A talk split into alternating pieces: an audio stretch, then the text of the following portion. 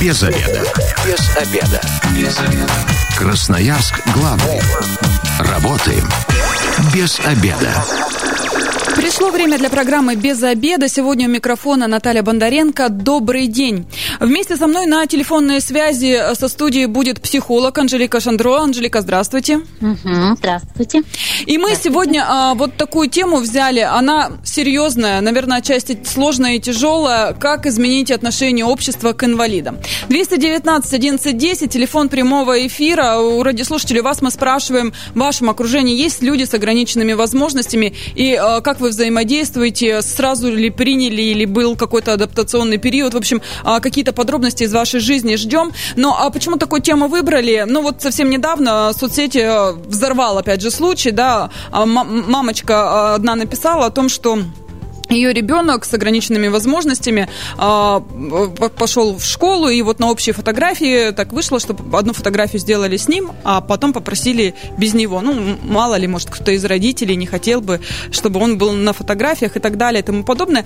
Э, вроде как мама и к школе претензий не имеет, да, она просто вот рассказала эту историю. Вроде как и учитель-то говорят, что не так вопрос ставил, а, ну, в общем, ситуация такая запутанная, сложная. А, но, тем не менее, она есть, и многие пользователи в соцсети говорят, что а, неправильно поступил учитель, кто-то говорит, что неправильно поступила мама и так далее. Анжелика, как вы вообще считаете, вот в таких ситуациях кто прав, кто виноват, или здесь все сложно и вообще не надо искать виноватого? Ну, первое, искать виноватого точно не надо, потому что тогда просто важные какие-то понимания, они просто скидываются в одну сторону или в другую, а решения-то как не было, так и нет. Вот. А, я честно могу сказать, что работая там, в гимназии, я работала с такими детьми, их, их в гимназии на тысячу человек было достаточно. И в школе появляется таких детей все больше. Из-за чего проблема? Из-за того, что э, инклюзивное образование в образование ввели, ну, как-то приказательным административными и разными там еще штуками, да, а научить людей, ведь нам очень долго рассказывали, но я не знаю, как нам, я, наверное, сейчас больше, может быть, даже про себя, э, выросший в Советском Союзе еще, что, ну, таких людей их нет. Вы их много раньше видели на улице. Они же просто сидели да. вообще по домам. У них не было возможности, да, общество было не подготовлено.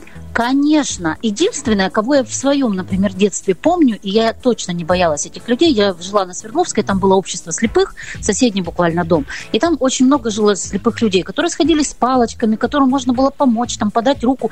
И вот мы этих людей знали. Но когда э, я осталась с детьми, например, на своих там практикумах или тренингах, э, на встречах, говорить о том, что ну вот есть такие люди, которые не слышат, которые не видят. И у детей был вопрос, в смысле не видят? Это как это не слышат? У детей сейчас, которым 11-13 лет, и мы пробовали с ними разные практики, ну, вплоть до того, что э, кушать в темноте, э, умываться там в темноте, пробовать другие ощущения, как это другие люди живут. И для детей было открытие. Я сейчас про что? Про то, что мы не подготовленные к этому. То есть когда-то, это вы знаете, как после холодной войны, там за границей все было плохо, а потом раз все туда поехали. Мы сейчас точно в таком же, ну, а, с, а, с такими же ощущениями, в таком же состоянии люди. Не было инвалидов, откуда они взялись, откуда их вдруг столько много? Да, они были. Ну, а, вот я могу сказать, э, опять же, примеры своего детства. У нас в школе были дети с ограниченными возможностями, но, скажем, э, не с, э, скажем, тотальными, да, то есть они, у них были там некие проблемы, но они, допустим, передвигались самостоятельно, они ходили в школу самостоятельно, без помощи там родителей, учились с нами в одних классах. Ну, вот как-то к ним относились лояльно, никаких вопросов не возникало. Ну, то есть все-таки пытались уже в наши, еще тогда, получается, Советский Союз только разваливался, вводить вот эти вот моменты, да, но не всех детей, конечно же, допускали до обучения. Но, наверное, отчасти не все готовы к вот таким встречам, и даже, наверное, родители сейчас, по большей части, которые выросли в, ну, в, в том мире, где, как вы, вы уже э, упомянули, да, не было инвалидов, в кавычках mm-hmm. не было, да, они, наверное, ну, конечно, сами не да. готовы, ни дети не готовы, а родители не готовы. Вот вы с этим согласны, как думаете? Но это опять только про то, что про это можно говорить. И лучше, чтобы про это говорили те люди, которые умеют про это говорить. Потому что когда, например, мы взяли, вот, ну, я была бы там очень рада, если бы сейчас меня слышала Татьяна Михайловна, мама чудесной девочки Полины, которую она привела к нам в 6 лет на школу развития. И девочка практически, ну, она очень плохо ходила, мы ее по добе ручки водили. И когда она сказала, я хочу, чтобы ребенок пошел в вашу школу, у нас была паника. У нас, у преподавателей, у меня у психолога, потому что мы не знали, как что с этим делать? Ну, такое было доверие со стороны родителей и помощь во всем, что когда Полинка в прошлом году закончила четвертый класс, что когда в четвертом классе ребенок уже в припрыжку вот бежала по коридору, знаете, как вот эти школьницы, ля-ля-ля, бежит, и просто вот э, веселая, улыбчивая, солнечная девочка, ну, это того стоило и ее не обижали, и ее не унижали, сколько там было работы сделано, сколько туда родители вложили. Но когда э, людям вокруг понятно, что происходит, они и относиться к этому начинают по-другому. А когда это, ну, все делается как-то не очень понятно для других, ни для детей, ни для родителей, да, они будут такие дети, и их сейчас будет становиться все больше. Это статистика, это, ну, там, не мои личные прогнозы. Поэтому э, здесь еще конфликтные ситуации э, достаточно так, ну, часто вот именно в этих историях бывают, потому что нет прям специалистов. Но кто готовил тех же самых психологов, например, школьных?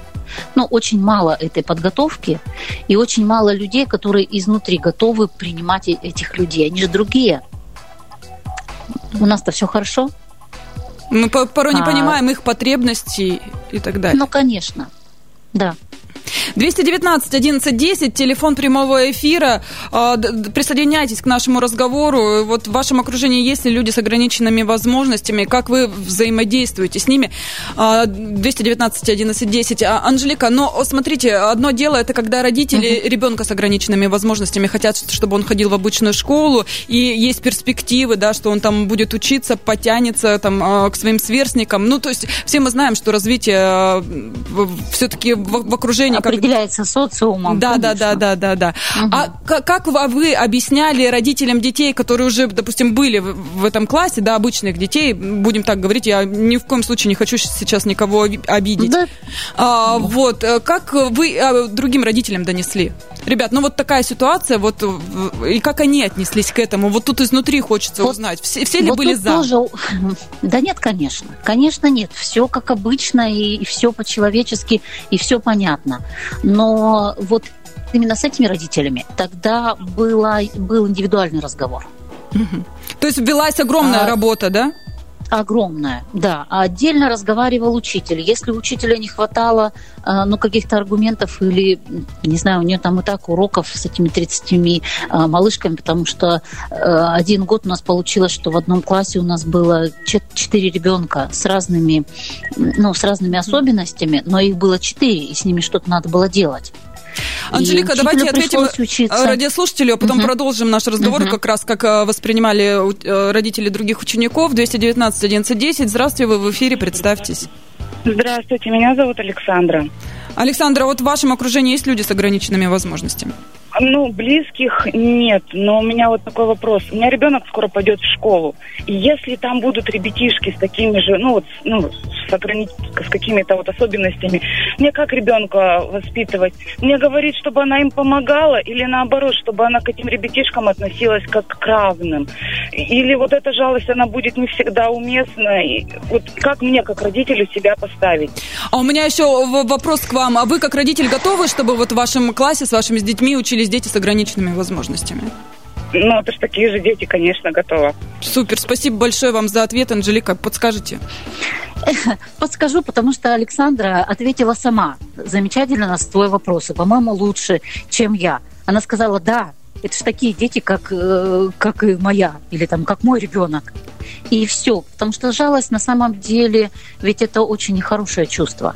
Но тогда мы действительно возвышаемся над другими людьми. Мне жалко того, потому что он там не ходит. Вы знаете, я в прошлом году э, попала ну, так как работала там на стажировках э, со старшеклассниками, и мы попали именно вот на такое погружение, где был э, Владимир Волошин, э, вот наш, который чемпион, да, и вот трехдневка была посвящена именно людям с такими, с особенностями в, развитии, именно взрослым уже, ну и детям, и подросткам. И когда к нам выехал молодой человек, он приехал на кресле. Я сейчас не вспомню, вот, ну, прошу прощения, не вспомню сейчас его фамилии. Он режиссер какого-то московского театра. Когда он выехал на своем кресле, э, вообще с такими светящимися глазами, когда он открыл рот, когда он начал говорить, мы замолчали просто все. Дети, под, дети тем, которым 15-16 э, лет, и не всегда им это интересно, про что говорят взрослые. Он, он так говорил, что про то, что он сейчас сидит на кресле, я просто 90% уверена, что этого не видел вообще никто. А когда стали показывать э, отрывки видео из его спектаклей, какие он делает постановки, э, и там тоже такие же и дети, и взрослые есть, которые с особенностями в развитии. Не все актеры, но некоторые. И он там приглашал на свои спектакли, но мы выходили после этой встречи просто тихо, молча. И тогда мы с детьми говорили про то, что и кто сейчас вообще из нас тут инвалид. Ну, то есть э, не нужно никакой жалости, общаться на равных, это самое главное, уважать, Конечно. понимать, прислушиваться. Да, ну вот у нас, например, был Дима, а, который сейчас уже взрослый парень, учится в седьмом классе, и ему очень тяжело было ходить по лестницам. Он по ровной поверхности ходил спокойно, а по лестницам ему очень тяжело было. Э, чудесный классный руководитель, она так потихоньку с детьми договорилась. Значит так, все, кто сегодня дежурный? Вот кто сегодня дежурный, тот Диму там помогает ему до лестницы, по лестнице спуститься, например, до столовой, там подняться наверх и проводить его до дома, э, как, ну, вернее, когда домой после уроков, до раздевалки по лестнице. Это не было сказано как-то особенно. Есть дежурный, у дежурного есть определенные обязанности. Все. Но а дети, вот сейчас как бытует мнение, да, что наше поколение там жестоко и так далее и тому подобное. Неправда. Не, ну, не возмущались дети? Не было вот таких конфликтных каких-то моментов, вот почему я должен себе, и так далее? не было. Ну, не было этого. И это опять про то, как мы, взрослые, это преподнесем. Ну, это, это прекрасно. Зависит на самом деле? Ну, у нас девочка была, которая практически ничего не слышала. И мы только в четвертом классе поняли, что она читает с наших губ. А тут еще вот с такими детками в особенности развития есть две, две каких-то, ну, таких крайних точки. Одна из которых это родители боятся об этом сказать. И если там слепота или глухота, и такая она, которую можно, ну, как-то сделать вид, что этого не видно, то они этого и не делают. И не рассказывают, и не показывают, и не говорят про это. А другая крайность, когда э, идут конфликты на всех уровнях и что-то доказывают, и со всеми ссорятся. Но это тоже другая уже история, но я всегда призываю к тому, что можно договориться. И люди, те, которые в школу идут работать учителями, они тоже прекрасно понимают, что дети всегда были с какими-то другими особенностями. Одного усадить невозможно было, а другого расшевелить невозможно было. Что там у них было, кто раньше ставил эти диагнозы? Mm-hmm. Ну, и, и тут получается, и родителям, да, то нужно быть предельно, предельно откровенным, и хотя бы со специалистами, которые в школе работают, там, да. А, с педагогами, психологами, и они уже помогут найти выход из ситуации, как-то это все преподнести и донести до других детей, чтобы а, все прошло а, так, как нужно, как по маслу, так это назовем. Ну, конечно, просто как в жизни, просто по-человечески. Ну, прям просто, по-человечески. У нас ведь у единственных вот млекопитающих есть такая чудесная речь, которая нам дана зачем-то. Но не для того, чтобы только там гавкаться, вот, ну, как непонятно кто, а прям договариваться с теми людьми, которые нас окружают. Все ситуации нам зачем-то даны их можно решить. Мы сейчас не надолго... Ну или при помощи других психологов, если не школьных своих. Красноярск главный. Приносим пользу. Работаем без обеда. Возвращаемся в студию программы «Без обеда». Напоминаю, что сегодня у микрофона Наталья Бондаренко. Вместе со мной на телефонной связи психолог Анжелика Шандро. Анжелика, вы на связи, слышите нас? Да, да, да. да. Еще раз хорошо. здравствуйте. Мы обсуждаем, как изменить отношение общества к инвалидам. Телефон прямого эфира 219 11 10. У радиослушателей спрашиваем, в вашем окружении есть люди с инвалидностью, как вы взаимодействуете? Ну и э, тему выбрали не случайно. Да, э, случай произошел в Красноярске буквально там 1 сентября на линейке ребенка с инвалидностью не включили в общую фотографию. Точнее, сделали две фотографии. Один раз с ним, один раз без него. Ну, чтобы родители других детей, может быть, были бы против и так далее. Споры возникли в сети, в сети о том, что правильно, неправильно поступила школа, учитель или там мамочка неправильно поступила. Мы уже первую часть программы выяснили. Просто не надо искать никого виноватых, да, каждый поступил, наверное, в силу своего воспитания, но и э, просто надо быть немножечко понимающими, да, и принимать людей, не надо там их жалеть или что-то еще, нужно просто принимать такими, какими есть, и, ну, помогать по возможности. Все верно, Анжелика? Да, по возможности. Да. Ну, а... да, по возможности, потому что когда ты делаешь это через чур, тогда это точно уже ближе туда, опять к жалости.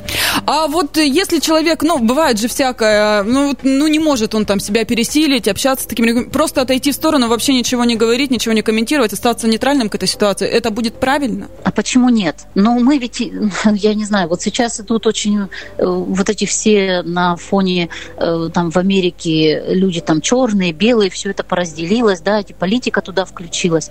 Но мы имеем же право на то, что, ну, или мы даем возможность быть людям разным. И если я, ну, вот не готов общаться с этим человеком, ну, это же просто даже относительно каждого взрослого человека. Я точно понимаю, что есть люди, с которыми я не готова общаться. У них есть руки, ноги, они хорошо говорят, они воспитанные, они образованные даже, но я не хочу с ними общаться. Я что, не имею на это права? То есть и в этой ситуации Но... тоже так же работает, да, все? Ну, конечно, а почему нет?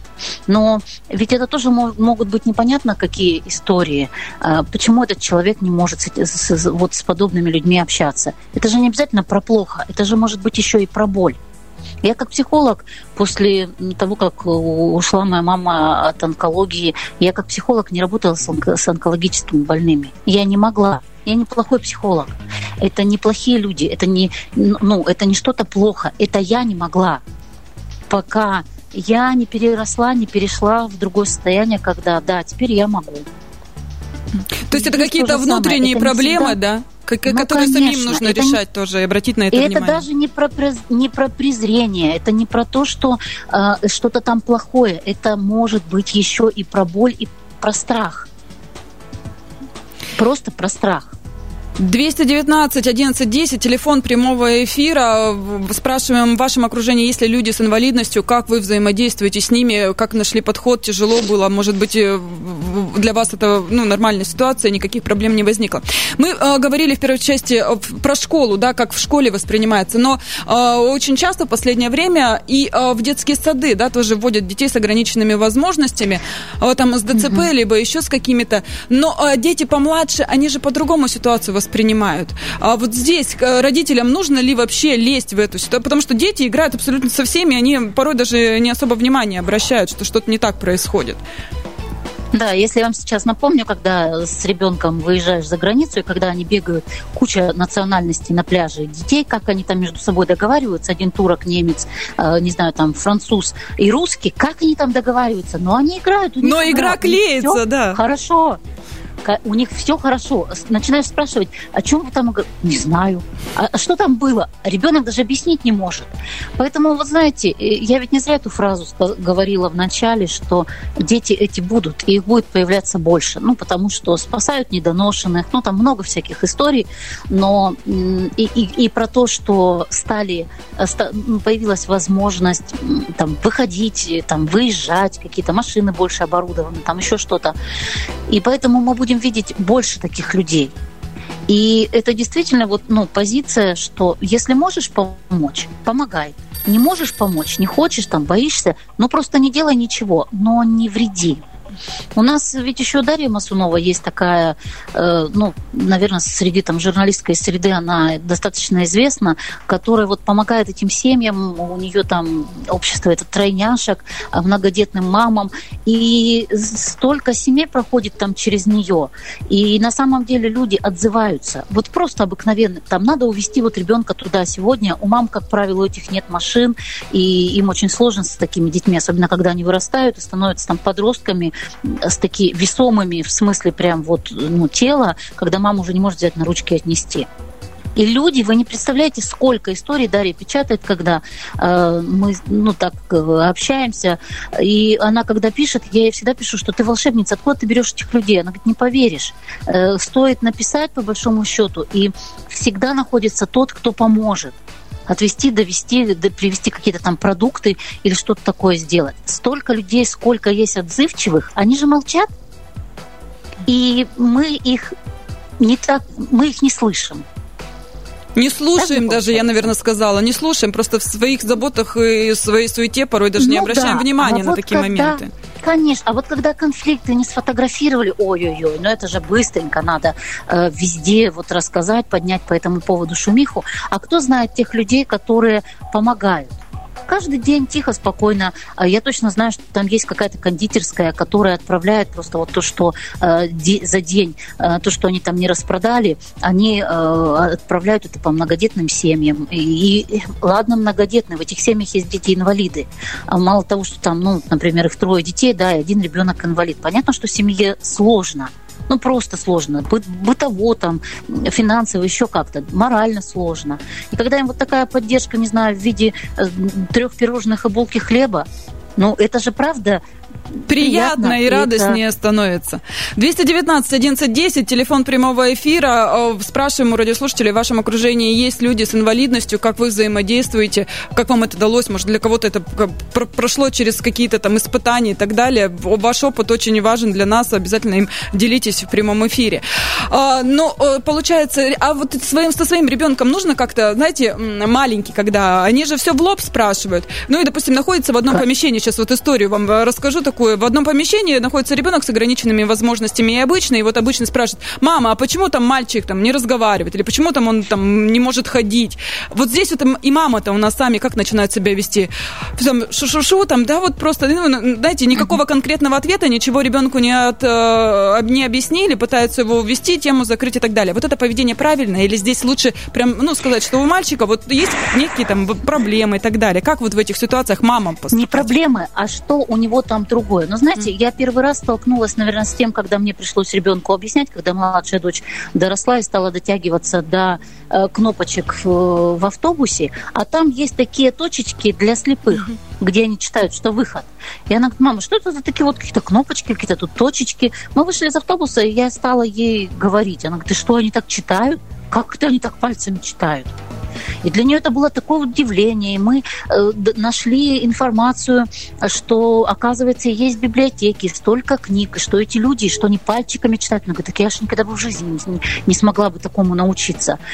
Ну, вот понимаете, когда ты ребенку это говоришь по-другому, а еще был момент, когда она собиралась быть кинологом, и вдруг мы встретили по дороге глухонемых людей, которые говорили жестами. Она говорит, а если ко мне придет такой человек а, и не сможет ничего сказать. Она начала даже язык глухонемых изучать. Ну, понятно, это была детская заинтересованность, там больше, чем на пару месяцев ее не хватило. Но я просто сейчас про детскую включенность. Угу. Дети, То есть не надо скрывать, замалчивать. Нас, пони... Зачем? И они рано или поздно с этим все равно столкнутся. Но они тогда будут уже подготовлены мамой, любящей мамой, которая расскажет это все, ну, как можно, ну не знаю, как-то гармоничнее, что ли, она сможет этот разговор вот выстроить, чем какая-нибудь тетенька, особенно если она будет в плохом настроении или дяденька. 219 1110, телефон прямого эфира. А, радиослушатели у нас дозваниваются, но почему-то звонки срываются. Ребят, давайте еще раз попробуем, дозвонитесь и вот рассказывайте свои истории. Если чуть-чуть вот Анжелика продолжает свой разговор, потерпите а, секундочку, обязательно вам ответим.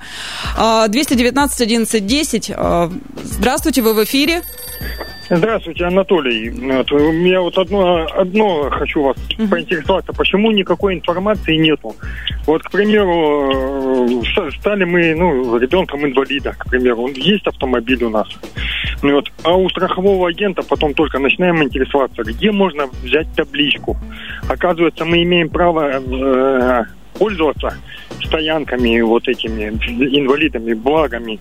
Извините, мы сами не инвалиды, но мы перевозим инвалида. То есть почему ну, так мало информации? Вас это интересует? Почему не, не, не да, дов... да, да, да. В стоматологию мы тут ездили, приехали в стоматологию тоже. Смотрю, инвалида привезли. Ну, пока сидел своих, ждал. Ну, все-таки пошел, помог, там, вот, вы, выгрузить. Ребенок очень тяжелый, там, извините, ну, ДЦП видно по нему. Тоже у них спрашиваю, они там, ну, соседа попросили на машине приви, отвезти, привезти. Я им тоже говорю, вы табличку почему не возьмете? Ну, и вот, ну, машина не наша. Да и при чем тут ваша, не ваша? Табличку возьмите, и все. Ну, такси также вызовите, можете, имеете право занять это место. Анатолий, а вот у меня еще такой личный вопрос. Вы, конечно, если хотите, можете не отвечать. Но вот вообще, как вы считаете, общество наше готово а, ну, вот к таким mm, людям с ограниченными нет, возможностями? Нет. Очень, очень, очень народ злой почему-то. Э, по работе в коммунальной отрасли работаю. Подхожу тоже мужику, объясняю. Ты зачем место занял, инвалида? Тебе какое дело на меня? Я, я на него вот люди не сталкивались с такой проблемой, с, так, с таким горем. Они не поймут этого никогда. Спасибо большое, Анатолий, за вашу историю, за ваш честный ответ. Ну, наверное, здесь к соцслужбам больше вопрос, да, почему информация не доносится и где это вот, вот уточнять. Анжелика, а вот с вашей стороны я попрошу о, подсказать вообще, действительно у нас люди так, настолько злые, или это все-таки единичные случаи, в большинстве у нас все ну, понимающие вот... относятся? Не то, что все понимающие, конечно, все это очень по-разному. Но я вот про что сейчас говорила, наверное, это еще раз подтверждение тому, что те люди, которые относятся хорошо, э, вот тот же самый молодой человек, который сейчас говорил, что я вышел, помог, ребенок тяжелый, и он что будет кричать на каждом углу, что я сегодня помог донести там э, ребенка с ДЦП? Ну, кто про это узнает? А вот какие-то конфликтные ситуации, они выходят наружу. И вот то, что социальные службы, да, мало этих вещей, ну, у меня такое ощущение, как будто невыгодно эти вещи, какие-то э, полезные истории или полезные ну, привилегии говорить. Ну, как бы зачем? И здесь, вы знаете, такое ощущение, что э, утопающие это вот прям, ну, дело, дело рук спасение утопающих. Угу. Ну да, что мы должны спасать себя сами. Но то, что дети, когда слышат и видят, и с детства понимают, что есть э, другие истории, и эти дети интересны, потому что вот, например, та девочка, которая у нас очень плохо слышала, и только в восьмом, в седьмом классе мама уже с, с нашей, вот, ну, прям мы давили на нее, по-другому даже сейчас, наверное, сказать не могу, чтобы она поставила ребенку слуховой аппарат, и все-таки ее поставили на инвалидность, и в девятом классе там даже время продлено было на ЕГЭ, это тоже вот, кстати, из того, что мало кто знает, что дети с инвалидностью, они, у них другое время и другие условия написания экзаменов. Так вот эта девочка, она уникальная, потому что она там кубик Рубика собирала. Она в третьем классе, у меня семиклассников, учила работать с головоломками. То есть есть, они... есть чем поделиться. Давайте звоночек еще один примем. Это время программы у нас угу. к концу подходит. 219 1110. Здравствуйте, вы в эфире, представьтесь. Здравствуйте, меня Татьяна зовут. У меня у самой ребенок инвалид, и вы знаете, сейчас очень много стало инклюзивного образования. И вот на ваш вопрос, готовы ли э, принять дети, и вы знаете, я по себе знаю, по своему ребенку, что да, готовы. У нас, э, ну, в основном встречаются как бы те люди, которые нам помогают. Соцслужбы, там, просто прохожие где-то что-то. Поэтому я не скажу, что все не готовы принять. Но есть люди, которые действительно не понимают, не принимают, просто отвернутся. Очень много ко мне подходит и спрашивают, а почему она не ходит? Ну, например, ребятишки, особенно mm-hmm. вот в школе, там, в детском саду. Mm-hmm. Я всегда говорю, ну, вот не ходит, потому что у нее ножки болят. У меня ребенок интеллектуально сохранен, поэтому как бы проблем особо с общением у нее никогда ни с кем не возникает.